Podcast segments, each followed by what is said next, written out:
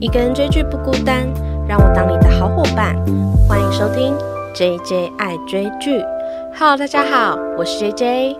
今天我们要聊《请回答一九八八》。请回答系列呢，真的是我从第一季就非常想录到现在。那最近正好就是刚好把《请回答一九八八》看过一遍，所以就生出来这集。那最近啊，如果大家有在追《机智的医生生活》的话，就知道这个《请回答》系列呢，跟《机智的医生生活》一样，就是由申元浩 PD 跟李优丁作家一起合作的这个影集系列。那《请回答》系列呢，其实有分成《请回答一九九七》《请回答一九九四》，接下下来还是这一部，请回答一九八八。那其实这三部我都看过，我其实是呃先看完前两部之后，一九八八我就一直放着，都还没看，但是就一直看到超级多网友都会推荐这一部的。那当我看完之后，我就理解为什么这一部就是在《请回答》系列会被大家誉为神剧。如果你有看过《一九九七》的话呢，它其实就在讲这个青少年啊，就是在高中时代的这种爱情跟追星的故事。那《一九九四》呢，其实就是来到了当年的这个大学生之间会发生的就是爱情故事啊，或是对于梦想跟未来的迷茫。但是到了一九八八呢，其实我觉得有非常大的改变，就是因为前两集它。他他们其实比较着重在小孩之间的这种青春爱情故事，可是，一九八八从一个家庭变成了五个家庭，所以它其实更大的部分是着重在家庭亲情这方面。那当然，一九八八像前两集一样，都拥有。一群非常好的朋友。不过，我觉得更好玩的事情是，前两集的爸爸妈妈呢，都是由陈东义跟李易华所主演。那来到了一九八八，他们终于有朋友了。所以在一九八八里面，不只有年轻版的双门洞五人帮，那在爸爸妈妈之间呢，他们也是形成了五个家庭的好友关系。他们既是非常好的邻居，更像是一家人，然后一起在这个首尔市的双门洞生活。请回答一九八八，它之所以会被大家誉为神剧，我觉得是呃，它不止去还原了那个时候那个年代的人他们过的是什么样的生活，更是去封存了那个年代才有的家庭跟邻里关系之间非常单纯的情谊，墙内跟墙外都是一家人的那种感觉。所以接下来呢，我就想要来聊。这个，请回答一九八八里的亲情、友情跟爱情。对，那请回答一九八八的故事线其实算是嗯非常简单，主要是它的出场人物非常的多。那刚才有提到，它就是由制作这个机智系列跟请回答系列的这个申元浩导演跟李幼丁作家一起做的这个节目。那他们做出来的这几部戏剧都有一个共通点，都是去还原某一个时代非常琐碎的日常，然后人物之间的关系呢都非常的温暖又真挚，所以。呃，请回答一九八八呢？它就是还原刚才提到的这个首尔市的双门洞的五个家庭的故事。那在那个年代的双门洞，其实就有点像台湾所说的眷村之类的这一种，好几个家庭同住在某一个区域，然后彼此之间互相照应的关系。那在聊请回答一九八八的亲情、爱情、友情之前呢，我想要先来聊为什么。会拍摄《请回答一九八八》的契机，这整出剧里啊，其实有一个所谓的隐藏的主角，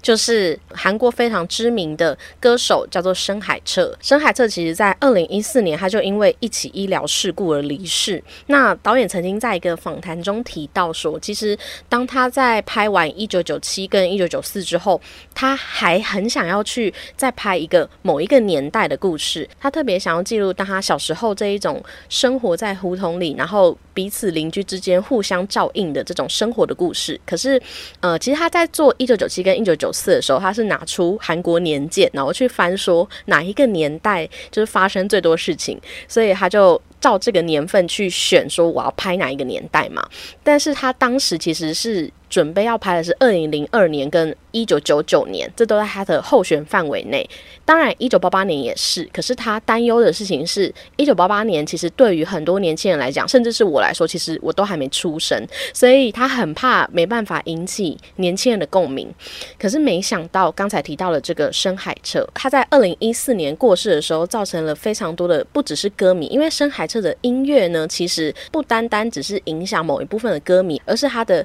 音乐风格跟作品呢，其实是站在这个韩国乐团的非常前卫的角色，甚至他的某一张专辑是奠定韩国 K-pop 乐团一个非常重要的基础。而我们一直在一九八八听到的这个片头曲，就是深海彻他在一九八八年这个 MBC 大学歌谣季出道的那一首歌，叫做《致你》。所以其实当初导演就是。看到他离世，加上二零一四年那时候还有世越号的沉船事件，两个打击之下，他就在有一天的夜里喝醉酒，然后回家就。哭着在想说，如果他再继续犹豫下去，从前这些曾经存在过的事物，可能都会突然的消失。就是因为有这样的念头，所以让他决定说，他要开拍《请回答一九八八》。那其实为什么说深海车他是一个隐藏的主角呢？就是在一九八八里面呢，有一个角色叫做宝拉，很多网友都在猜测，其实宝拉的原型就是深海彻。除了他跟这个深海彻一样，同样关注青年运动，其实。深海彻，他除了是一个很厉害的歌手之外，他还是一个青年运动家，就是他时常参与各大辩论节目，然后去帮青年发声。那里面的宝拉也是参与民主运动很重要的一个要角。那甚至宝拉他的韩文的意思其实叫做紫色，这个颜色呢就是深海彻的代表色。所以为什么要提这一段？我觉得这就是为什么我看一九八八会，明明它是一个这么温馨搞笑的剧，可是一到二十集我真的是。是几乎每集都必哭，因为我觉得观众们都一并的感受到，不管我有没有生活在那个年代，他所带出来的那一种，就是小孩对于家人的情感，或是邻里之间相处的这种非常亲密或单纯的关系，其实都是一种我们在成长之中会不断遗失的情感。当导演说出了那一句，就是如果他再这样蹉跎下去，他可能就再也没有机会去保留这一些当年的这种珍贵的事物。接下来呢，我们就来聊一下双门洞之间的亲情。那不知道大家有没有发现，其实双门洞的这些爸爸妈妈，他们都是用他们的本名所饰演的。那小孩的话，可能就是为了要跟爸爸妈妈的姓嘛，所以他们有都有。改成不同的名字。那这五个家庭呢，其实就是以双门洞五人帮这五个孩子个别衍生出来的，就是他们的爸爸妈妈。第一个呢，就是唯一的女生，就是由惠利所饰演的陈德善。那第二个就是这个朴宝剑所饰演的天才围棋手崔泽。接下来还有这个柳俊烈所饰演的金正焕，还有高根地所饰演的陈善宇，还有李东辉所饰演的刘东龙。这五位呢，就是这个所谓的双门洞。五人帮，不知道大家在看《双门洞五人帮》的时候，会不会想到《机智的医生生活》的五人帮？我就觉得这很像是那个《机智医生生活》五人帮的，就是最原始、最初始的他们的那个状态。可能他们小时候如果一起生活，就会长这样子。那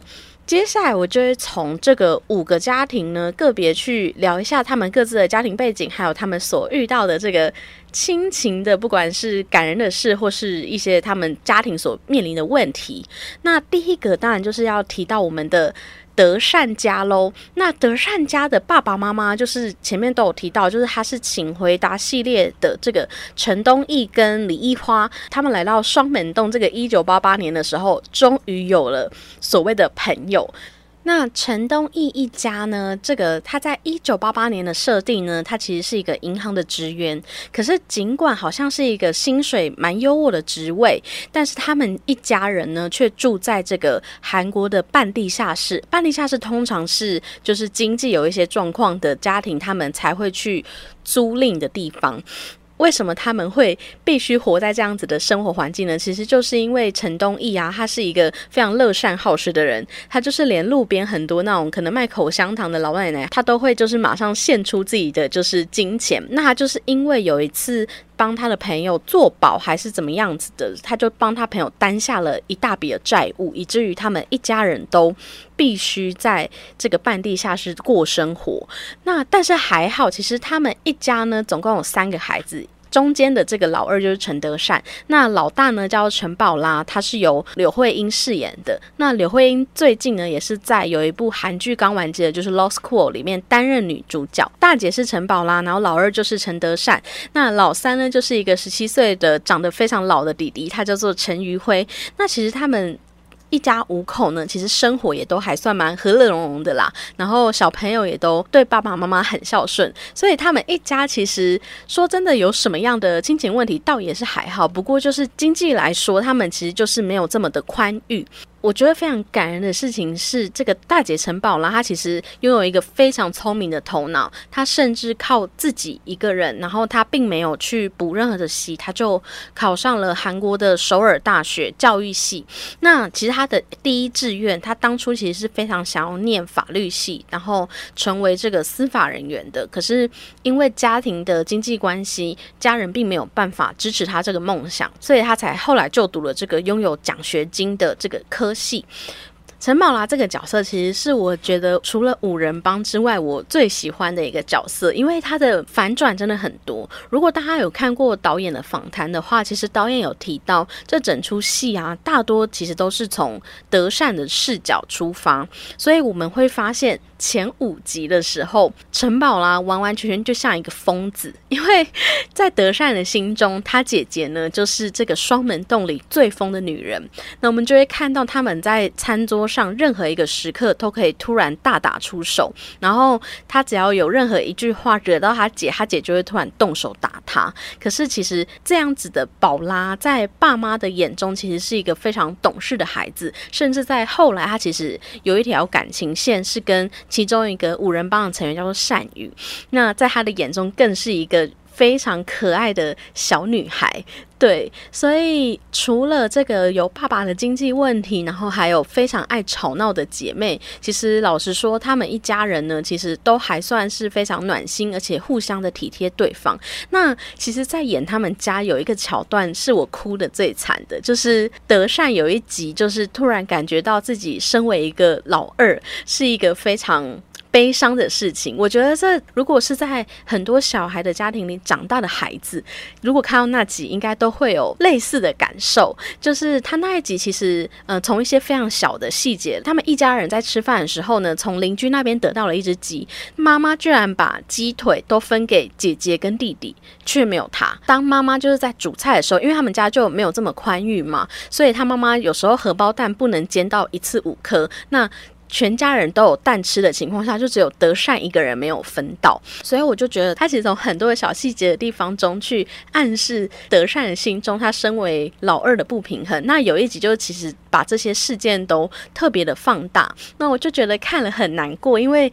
其实在我的成长过程之中，其实我有时候也会觉得我们家就是有很多个小孩，那我就是那一个很容易被家人就是默默的遗忘的，因为他觉得你好像特别的懂事，或是特别的不需要这么在。意你，你就可以活得很好。可是，尽管德善他是一个很体贴的孩子，可他可以这么体贴，就是因为他是一个心思细腻的孩子。所以他在那一集的后面，就是大哭了一次之后，跟他爸爸一起坐在这个路边，然后吃冰淇淋的那一刻，爸爸跟他说：“哦，真的很抱歉，他们不是。”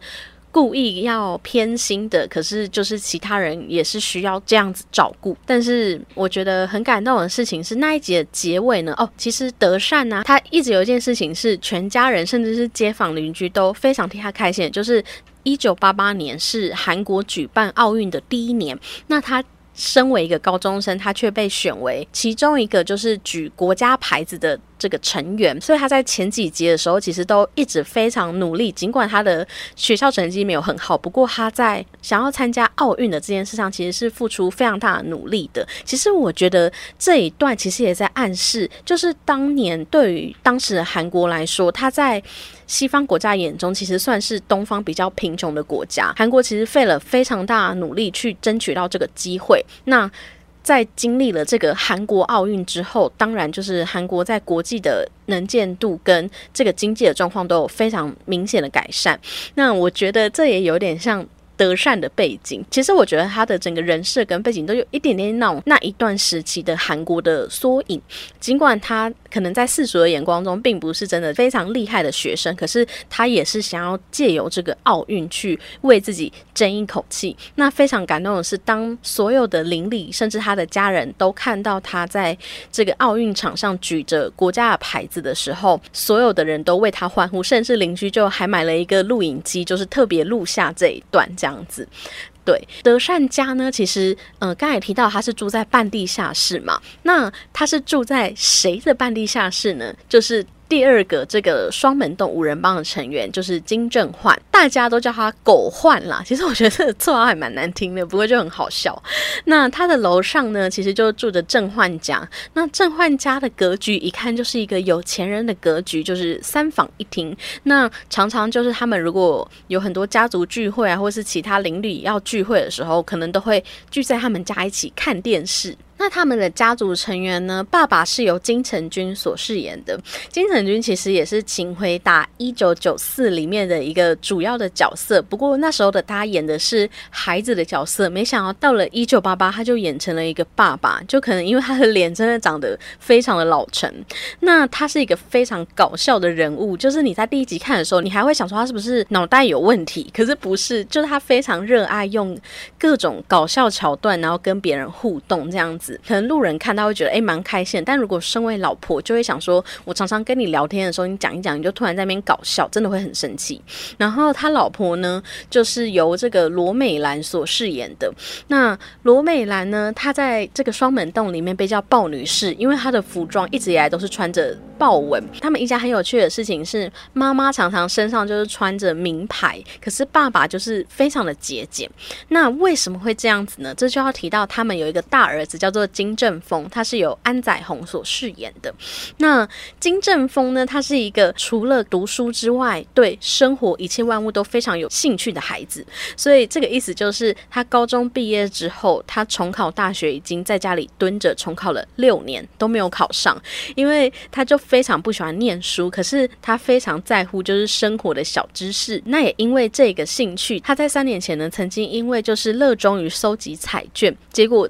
就是因为这个彩券。他们中了乐透一亿元，所以他们一家呢，其实，在三年前还是一个非常困苦的家庭，甚至住在很小很小的区，也许比德善家这个半地下室都还要小的地方。但是，就因为他的儿子这个莫名的癖好，就成为了乐透得主，所以他们一家他就得于翻身。不过，我觉得这个设计最好玩的地方是我们一般呢。常常就会流传说得了乐透的人，他们很快就是因为这个钱得的非常容易，所以就很快就把它花光，或是就是很快就会家破人亡啊什么的。可是发生在他们家很有趣的地方是，因为他们从来都没有富有过，所以身为爸爸的金城君，他从来都不知道怎么花钱，然后只有妈妈他才明白说这些钱应该用在什么地方，所以他常常都会拿大笔的钱，然后叫他爸爸可能。去换一个车，或是换一个衣服，结果他爸爸都会买到一些瑕疵品或是二手品回来，就是完全不懂得怎么生活跟花钱的人。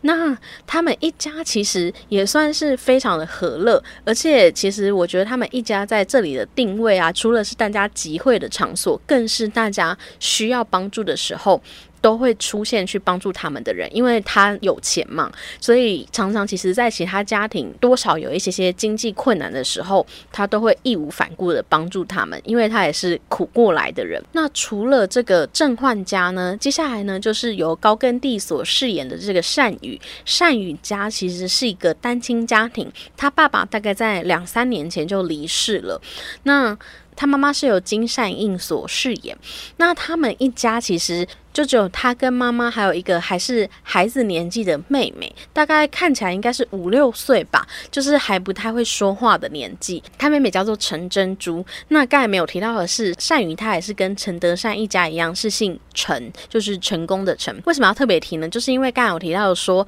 他其实跟陈宝拉有一段恋爱关系。那在那个年代，他们两个同样都姓陈的人，他们其实遇到一个问题，就是同姓同本的人并不能。结婚，那这个我在后面会提到。他们家呢，其实很明显就是在这个邻里之间是一个单亲妈妈的状态。那善宇妈妈其实后就是靠着她老公去世留给他们的房子跟一些财产，去继续帮他养活这两个孩子。那在他们家很明显就是看到单亲妈妈的这个坚强跟软弱的地方，那也看到说一个孩子在。爸爸就是早逝之后，就是他是如何去扶持他的妈妈。就是善宇在这个剧里面的设定呢，就叫做彭妈儿，就是朋友妈妈的儿子。妈妈们常常会在闲聊的时候都会提到说：“哦，这个善宇他是一个非常优秀的孩子啊，你看看，就是别人家的孩子，其实善宇就是五人帮里面最品学兼优的孩子，然后常常都是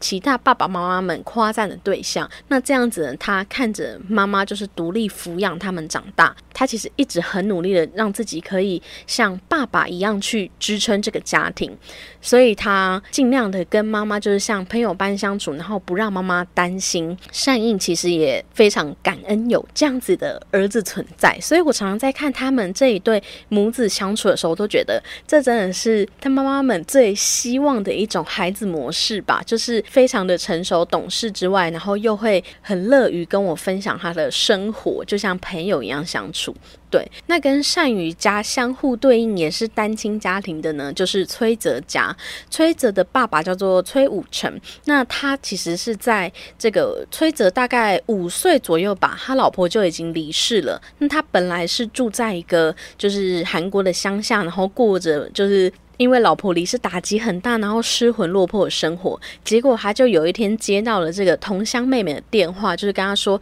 我们双门洞很不错，就是大家都很温暖、很暖心，然后就说哥哥你就来我们双门洞一起生活吧，然后把你的儿子崔泽也一起带来。那他这同乡的这个有如亲妹妹一般的朋友呢，就是刚才提到的。金善应就是善于妈妈。那从这个设定就可以感觉到，他们两个人除了是同乡关系之外，也是在这个双门洞彼此互相扶持的关系。那那自然而然的，就是两个人毕竟都算属于单身状态。其实，在后面呢，他们就有发生了一段，就是算是互相陪伴的恋爱吧。对，那。刚才提到的这个崔泽呢，就是由朴宝剑所饰演，他就是一个天才围棋手。他十一岁的时候就已经进入了这个职业棋坛，十三岁就已经成为这个最年轻的世界围棋冠军。所以他其实是在国中毕业之后，他就再也没有升学了。那他看着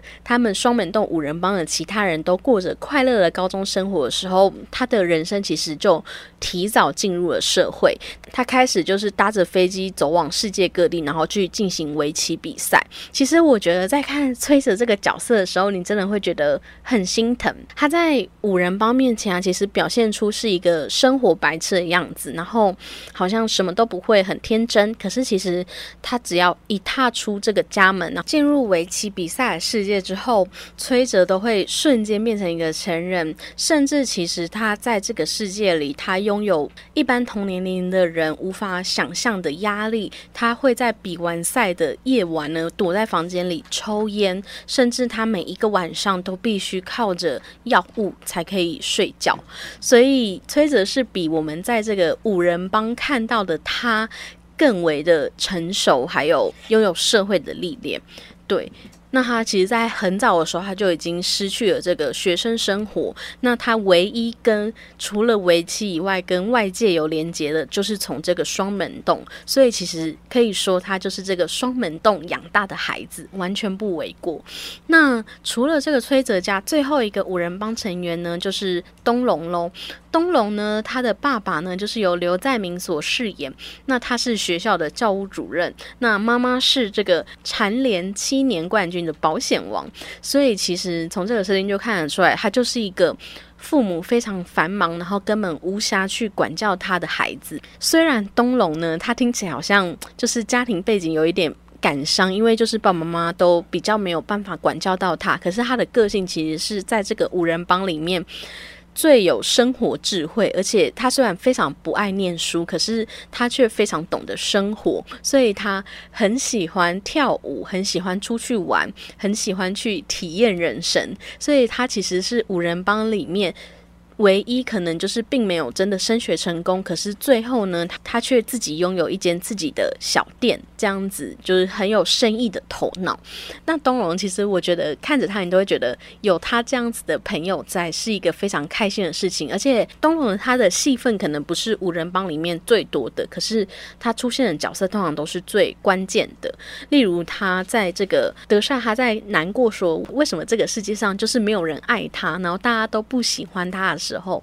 他去告诉德善说：“你要去想想。”你喜欢的是什么？别人喜欢你这件事情一点都不重要。那东龙为什么可以就是在这样子的家庭环境下还是过得非常开心？也是因为他成长在这个双门洞，那爸妈没办法管他的时候，他就去找朋友，三不五时都会去崔泽家玩，然后或是去朋友家就是到处闲晃。所以其实他在。双门洞这边得到了更多温暖的爱，这样子。那其实亲情部分，大家就可以感受到这五个家庭啊，其实是关系非常的紧密。那各自的家庭其实都面临不一样的难题，像德善家，他们必须去为了这个经济生活所苦恼；善于跟崔哲家呢，他们就必须面临着各自单亲爸爸或单亲妈妈家庭会遇到的难题。那东龙刚才提到，就是有钥匙儿童的问题嘛，就是家人都比较没有办法关注他。最有趣的就是这个正焕家，其实他们一家其实我真的觉得算是这个双门洞里比较没有显著问题，所以他们一家时常都是成为帮助他人的角色。对，所以你就感受到这五个家庭真的是非常非常的紧密。那不知道大家就是成长的环境是怎么样？其实我们家的老家，我小时候成长的时候，我们家里附近也都是住了很多的亲戚。其实我在看他们五个家庭相处的时候，我都特别的有感。我在成长到一个阶段的时候，我们就有。搬到新家，但其实离老家也不会太远，所以其实我能感受到，就是墙内跟墙外都是一家人的这种感觉。从他们各自的家庭看到他们面临的亲情问题，那当然就要来聊聊他们之间的友情关系喽。那第一个这个。双门洞五人帮啊，他们其实就是彼此一起长大的挚友、邻居，更像是一家人一样的生活。我非常喜欢他有一集，其实聊到说阿泽啊，这个崔泽他是他们双门洞五人帮里面最晚加入的，因为他们家庭呢是最晚搬进来这个双门洞里面。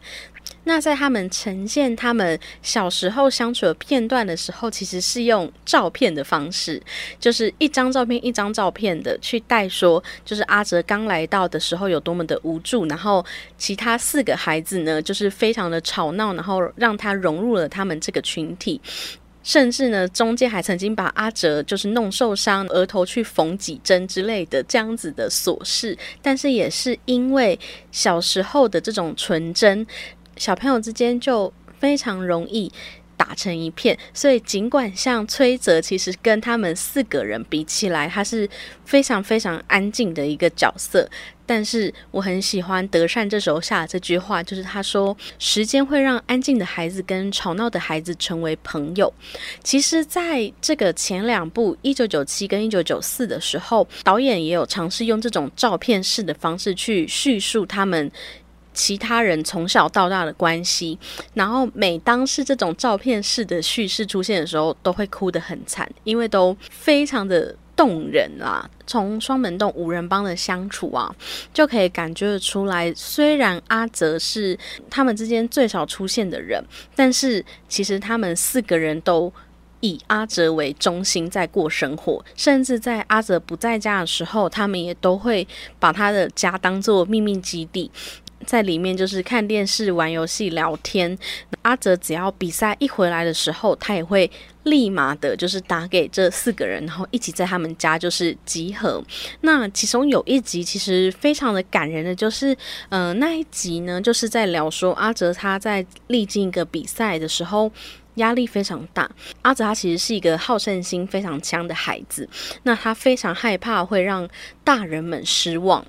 其实那一集就是非常强调说，所有的大人们知道他输棋的时候，都选择假装不知道这件事，或是假装不去提，然后甚至还跟自己的孩子说：“阿哲输棋了，你们不要在外面乱讲话，这样子他心里会不好受。”没想到当阿哲回到家里，然后看到一群朋友在他的房间里的时候，他们看到阿哲的第一句话就是：“哎，你又输棋了，你也该输一次了吧？哪有人每次都赢的？”然后甚至呢，还教他脏话，让他去。发泄如何去宣泄这个情绪？其实刚才有提到说，崔泽这个角色真的是越看越心疼的孩子。如果大家对朴宝剑有认识的话，其实你会知道朴宝剑跟崔泽是一样的，他们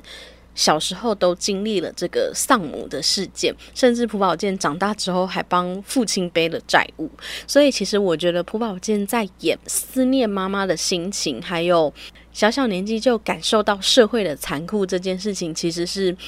演的非常的到位，甚至可以说是真实。所以当崔泽啊，他在这样提早就进入了这个奇异的世界，甚至这个围棋的世界里面，没有人把他当成小孩子看待，因为他的棋艺就是世界冠军的等级，所以每一个人都把他当成大人，给予他非常多的期待。只有真正的朋友才可以。像他们这样子，就是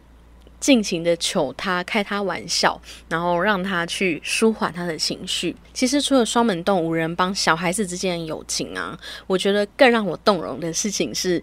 大人之间的友情，尤其是双门洞的。三位妈妈就是三位妈妈，他们在一开始的形象其实很好笑，就是他们在他们双门洞的这个巷子中间呢，有一个类似木床的东西，然后他们三位妈妈都会坐在那个木床上面，然后开始就是聊色，对，就是会聊说，哎，你老公又几次，或是你家根本就小到没有办法，就是可以做那件事情什么的，然后或是豹妈妈就会说，哦，我老公虽然年纪比我小，可是他根本没办法满。足我之类的，就是他们一直在那个木床上，就是说各自的八卦，说长道短，然后甚至就是聊一些性生活。其他爸爸们经过的时候都觉得非常不耐烦，就想说这群就是三姑六婆。所以在一开始的时候，你会觉得他们之间的关系其实很像那种就是互相讲彼此八卦的关系。可是其实到后面呢，他都有演出来说，其实像刚有提到的这个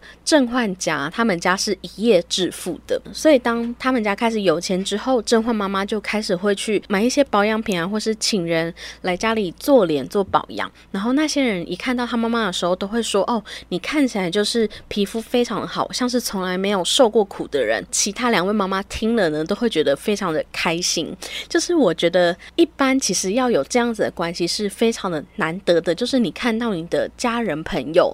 一夜致富的时候，尤其自己的状况，如果经济状况也不是这么良好，你并不一定真的可以像这两位妈妈一样给予他真诚的祝福。可是，就是因为他们是一起生活的邻居，他曾经看过这个正焕妈妈他们一家人是过得多么的艰辛，那那他们是如何从这个贫穷一夜翻身，所以。而且甚至他们在就是翻身之后，还给予他们非常多的帮助。那当然，他们也不是单方面的接受帮助，他们在甄嬛家需要帮助的时候，也会义不容辞的去协助彼此。他们就像是一个就是妈妈守护队这样。就所以，其实我觉得。比起就是双门洞五人帮，就是小孩之间的友情啊，我觉得妈妈辈甚至是爸爸辈，他们之间的情感其实才是更真挚的。你能够在某一个岁数还可以遇到跟你互相扶持、陪伴你的朋友，其实是很不容易。对，所以我在看这个双门洞妈妈的感情的时候，甚至会看到就是落泪。我就觉得说，真的是要一起生活过的邻居才会知道。你这一切是多么的得来不易。那接下来呢，其实就要来聊到这个大家在看《一九八八》最常问的问题了，就是。泽善到底为什么最后选择的是崔泽呢？其实我觉得这整出戏，就算把所有的爱情线拿掉，都还是一部非常温暖感人的好戏。可是加入了这个爱情线之后，就多了一些猜疑感哦。为什么说猜疑感呢？因为呃，如果有看过前两部《一九九七》跟《一九九四》的话，其实他都有在这个一开头就设下一个谜题，就是女主角她在最开头的时候会有。两个老公选项这样子，然后他就会从第一集演到最后一集才会揭晓说，到底女主角真正的老公是谁。一九八八的时候呢，其实他是以一种访谈的形态，然后去访谈中年时期的德善跟德善的老公，然后去让他们回顾这个一九八八年发生的事情。那其实，在一九八八。刚开始的时候，我有点困惑，因为一九九七跟一九九四的时候，他们的中年时期还是同一个人饰演。可是到了一九八八的时候，其实是换人了。一九八八年的这个陈德善是由李美妍所饰演，所以我一开始看的时候，我会觉得有一点。出戏，可是我能够理解，可能是因为前两季在猜老公的方面，其实已有一点可能观众也怕看腻吧，所以他其实到了这一季想要做一个新的尝试，就是一开始就让老公的脸露出来，甚至他们两个人交谈，然后让大家去猜说会这样对话的到底是一九八八年的哪两个人会这样聊天。那我也觉得很好奇的事情是，到底为什么导演跟编剧？都必须在这，请回答系列安排他们这群朋友要互相恋爱，就是 明明在成长的过程之中还有这么多的人可以恋爱，这样子这么多的路人，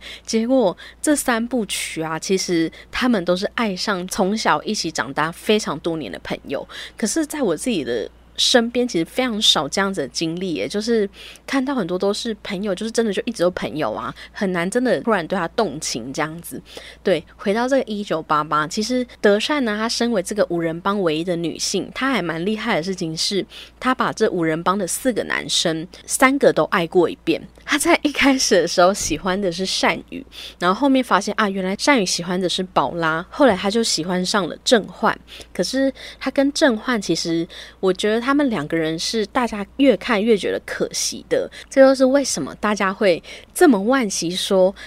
为什么他喜欢的是崔泽呢？因为其实观众是以一种上帝视角嘛，所以我们看得出来郑焕有多喜欢德善。可是站在德善的眼中呢，郑焕是一个就是会对他讲话非常不客气，然后对他很凶。他对郑焕示好的时候，郑焕好像都没有意思的感觉。所以其实他在郑焕的身上有了很强烈的就是挫折感，甚至他在有一天就在想说，为什么？这个世界上没有人爱我，对。那其实如果要看德善最后为什么选择崔泽的时候，其实就是要看这一个点。刚才有提到的是东龙，他曾经跟德善说过，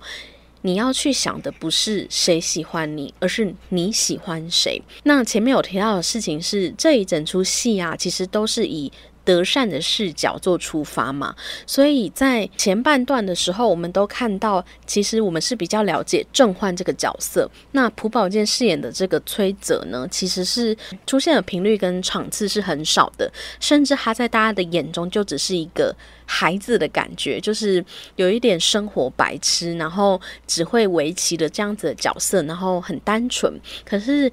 自从德善听到东龙的这句话之后，你会感觉到崔泽的这个人物形象好像有一点改变。这就是泽善他开始去思索这几个人之中，我到底喜欢的人是谁。他在看崔泽的眼光其实是有很大的落差，甚至在后半段的崔泽其实展现了很多他成熟的一面。其实要说。德善为什么最后选择崔泽而不是郑焕呢？我觉得就是郑焕最后选择放弃的那一个点，我觉得他就说明一切。就是多年之后有一次，德善他因为被一个暧昧中的男生放鸽子，然后同时得知这个消息的有崔泽跟郑焕。那郑焕呢，他在犹豫了一阵子之后，终于决定要去找德善。可是他到了那个表演会场的时候，就看到崔泽已经先去了一步。所有人都以为郑焕跟德善会错过，都是因为时机的问题。因为那一场戏其实非常强调说，郑焕他在赶来的路上遇到了很多的红灯。可是当郑焕开车离开回程的时候，他听到广播里播出，其实今天是崔泽一个非常重要的比赛。可是他在这个围棋生涯之中，他第一次弃赛了。他从来没有弃赛过。那从那一刻，他才知道，其实他一直错过的都不。是时机，而是他太犹豫不决了。他一直都没有真正的下定决心，告诉自己要喜欢德善，因为他从一开始的时候他就知道崔泽是喜欢德善的。其实我觉得他退缩的有两个点，一个是为了朋友，可是其实他在得知崔泽喜欢德善之前，他就已经。没有这么勇敢了。其实第二个点就是郑焕，他是一个不善言辞的人。他在家庭之中，妈妈也觉得他是一个保护色很重的孩子。从小他的哥哥就是身体不太好，所以其实我觉得郑焕算是一个非常贴心又懂事的孩子。所以他在很小的时候，他就学会了独立自主，甚至在遇到任何困难的时候，他都。选择自己承担，所以他其实是一个不善于去跟别人敞开自己内心的人。尽管他不知道崔泽喜欢德善，好了，我相信他还是会一直磨磨蹭蹭，一直不敢前进，不敢向德善进攻，不敢勇敢的去表达自己的爱意。他甚至是到了决定要放弃的那一刻，才在一个就是大家一起。吃饭的场合中，以开玩笑的方式，然后跟德善告白。他只有在这样子的玩笑跟谎言的包装之下，他才有办法。表露自己的真心，我觉得所有的观众为什么会为郑焕抱不平？其实是我觉得郑焕正是代表了 可能大多人的初恋，就大家很难得可以像崔泽跟德善一样，从小是好朋友，然后真的恋爱，然后恋爱之后还可以结婚。大多数的人都跟郑焕一样，在小时候谈恋爱的时候，并不懂得如何表达，可能还会对喜欢的人做一些就是很违反自己心意的事情。以至于就是错过了跟初恋相遇的机会，所以我觉得大家会对郑焕这么抱不平，就是因为他太像大家初恋的经历了，所以我们都会觉得啊，真的。看了好难过，好希望他可以获得德善的心，而且他是真心在爱德善。那其实大家也不用太伤心，因为其实这个一九八八播完之后呢，饰演德善的惠利跟饰演正焕的柳俊烈，他们两个人是在真实的生活是在一起的，所以当初他们。交往的消息，就是整个网友都超开心。就是虽然戏剧中他们没办法真的相爱，可是真实世界里他们到现在都还是交往四年多的男女朋友。对，就非常祝福，非常祝福。那。另外呢，其实还有一对情侣，就是善宇跟宝拉拉。嗯，我非常喜欢善宇跟宝拉这一对情侣，因为他们两个人呢，其实除了面临了同性同本的爱情，还有这个姐弟恋，就是处处充满了。危险难题，可是他们两个人虽然中间曾经一度因为这个压力的关系，所以决定分开，但是最后还是两个人牵手走在一起，甚至他们两个人是唯一一对里面有。办婚礼的，甚至连德善跟崔泽两个人都没有办过婚礼，大家都不知道他们真什么时候结婚的。这样，那善宇跟宝拉，我会觉得非常感动，是他们两个人就是所谓的长子的恋爱。就是宝拉她一直提到的，其实他会喜欢善宇，就是因为他非常的为家人着想。他们两个人呢都是家里的长子，那只有长子才。明白说，必须帮家人负担困难的这一种心情。宝拉就是因为家里有经济状况的问题，善宇呢，则是因为他就是一个单亲家庭嘛，所以他必须努力的让自己成为这个空缺的爸爸这个位置的人。所以他们在家庭中呢，都尽量的去独立自主，然后展现自己非常懂事的一面。可是私底下，他们也是希望有一个人能够理解彼此的困难，然后可以让彼此互相依靠。所以我就觉得善宇跟宝他们正好两个人就是属于这一种互相。相依靠的关系，所以我非常喜欢他们谈恋爱的感觉，甚至我也很喜欢宝拉，很能够体贴善于，常常因为要陪家人而无法陪他的这种心情。那还有一对情侣就更好笑了，就是 郑峰跟美玉里面的那个外号叫做张曼玉的德善的同学，所有所有。浪漫的桥段都给郑峰拿走了，不管是这个在寒风中就是等待女朋友的到来，或是女朋友喝了充满牛奶泡的饮料，他伸出嘴巴去清掉那个奶泡，对之类的这种很像偶像剧会出现的浪漫桥段，全部都是郑峰包办。其实我真的觉得郑峰超级好笑的，而且他其实就是一个好男人的代表。那其实这部剧我有推给我的室友看，他是一个非常少看韩剧的人。可是我觉得最好笑的事情是，他在看完这部韩剧之后，他跟我说他的理想型是金正峰。所有人看完都在想说：“哦天哪，就是。”朴宝剑太帅了吧，或是郑焕真的很可怜，或是善宇太优秀了。结果 他跟我说，他的理想型是金正峰，就是因为他觉得他又会煮菜，然后又懂很多生活的知识，又对女朋友非常的体贴跟浪漫。我室友是一个双鱼座，没错，所以他就觉得天哪，金正峰才是最适合他的人。我其实，在看金正峰跟美玉的爱情的时候，也是觉得真的很可爱啦。那其实更有一段是我真的又。看到哭了，就是美玉的爸爸。大家一直以为他可以住在一个非常豪华的房子，以为他爸爸可能是一个就是黑道杀手啊，或是黑社会的老大，所以他们一直以来都以为他爸爸是一个很有头有脸的人。可是其实他爸爸就是在东大门里面，就是担任一个卖布的摊贩，所以。其实他爸是靠着白手起家呢，努力的赚钱给自己的孩子过很好的生活，所以是一个非常厉害的爸爸。当时可能对于这个市场的摊贩，并没有真的很高的社会评价吧。所以其实美玉他一直很害羞，给他的朋友知道他家人的职业。那。直到他们长大之后呢，这个美玉跟正风又再度相遇，他们一起来到了这个市场，想要找一家美食店的时候，偶遇了他的爸爸。那此刻的美玉呢，就是鼓起勇气跟正风介绍说：“哦，这是他的爸爸。”时候，正风更是非常的懂礼貌，而且热情的跟他爸爸说：“你真的是一个。”很了不起的爸爸，然后可以养出美玉这么好的孩子什么的，对我就觉得那一幕真的觉得正风 是个完美男友诶，真的超级超级感动的。其实我在看那一段的时候，我就一直想到我小时候家人都会开着货车来载我，就是家人比较习惯就是开货车。那小时候就是有晚自习什么的，我不可能在搭公车回家的时候，家人就是每天晚上就是开着货车来载我。那那时候很小的时候就会觉得。好像有点丢脸，不敢让同学知道，所以我都会就是故意，就是可能同学稍微离开了，或是家人停比较远的时候，我才会赶快一溜烟的跑上车，马上叫家人开走。这样，那我现在长大的时候想，我都觉得自己太不孝了，我觉得好难过，就是家人每天晚上这么努力辛苦的来载我，然后我还这样回报他，但是我当然从来都没有在家人的面前说过这句话。可是我在看那一段的时候。我也在想说，身为爸爸，就算女儿没有这么讲，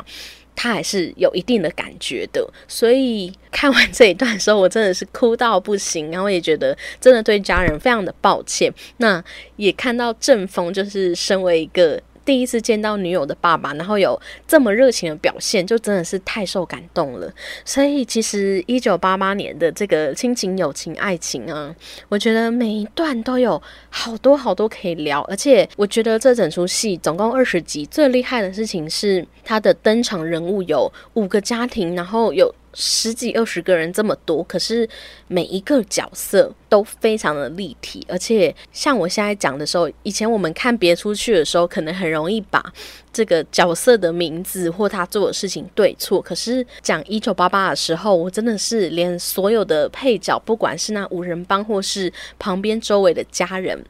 他们做了什么事？他的名字是什么？我都记得一清二楚，就是真的很感动。然后我在做这一集找资料的时候啊，也真的都。哭的稀里哗啦哎，尤其第一个我前面讲到，就是导演是因为深海彻的关系，我也是因为这部剧才知道深海彻这个歌手，那才知道他其实，在韩国人民的心中是一个这么伟大的存在，他就是一九八八年那个时代的代表人物。那其实我还有一点点小小要补充的，就是。一开头的那个韩国奥运呢，其实当双门洞整个家庭里面呢，大家都为了德善，就是出现在奥运的会场这件事情，非常的兴奋。只有一个人，他是躲在房间里。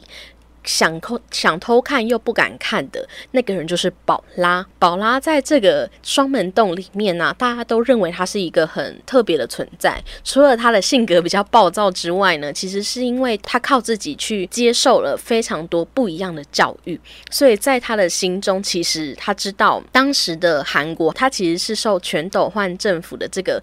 算是军权统治吧。所以宝拉他是那个时代代表的年轻人，他其实知道。民主对这个国家才是一件好事，所以就是他出场的片段呢，他其实常常会在看书。你仔细看他的书，其实都是跟民主相关的。那在后续的集数里，也会发现他其实有去参加所谓的学运。他那参加的那个学运，影射的就是一九八七年的六月所发生的民主运动。其实我在看那个学运的时候，我也想到，如果是我这个年纪的话，比较有印象的应该是。太阳花学运吧，你就会觉得其实，呃，尽管我们是一个台湾人，我们在看韩国历史的时候，其实也在映照着台湾青年对于民主的渴望的这一种运动兴起。所以我在看的时候，我都会觉得，其实历史它就是一个不断重演的过程。那映照在韩国的历史，同样的也映照在台湾。所以这就是请回答一九八八，它不管是。什么地区的人看了都会非常有共鸣。除了它映照了那个时代特别纯粹的情感、特别珍贵的温暖互动之外呢，其实他们的历史也属于这个世界每一个人的历史。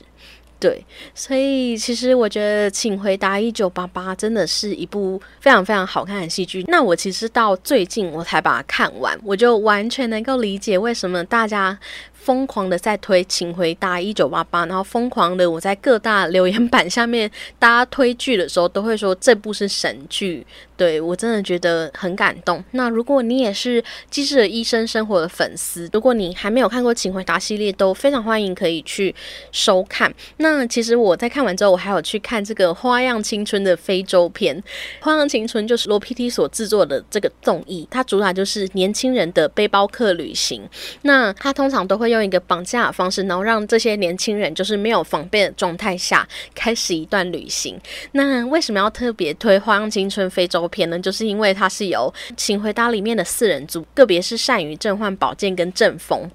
这四个人，然后他们一起去非洲旅行的故事。那我就觉得，现在疫情期间看，真的会觉得天呐，人生如果能去到非洲旅游，真的是非常疗愈。他们的公路旅行旁边都非常多的野生动物，你就会觉得其实人跟动物是可以和平共存的。那。到底为什么人呢，总想要去创造这么多没有必要的东西，然后去破坏这些动物的生存环境呢？所以，其实我觉得在看这个非洲片，除了看他们请回答这四人组的背包客旅行，非常的有趣，然后又好笑，而且他们戏内戏外的人设其实真的很像，然后他们相处也真的就很像在看《请回答一九八八》的番外篇这样子，就非常推荐大家可以去看。那如果你非常喜欢这个请回，大一九啊，这部剧啊，或是你对这部剧的亲情、友情、爱情还有什么想法，都可以去搜寻我的 IG JJ 爱追剧，留言分享你的想法哦。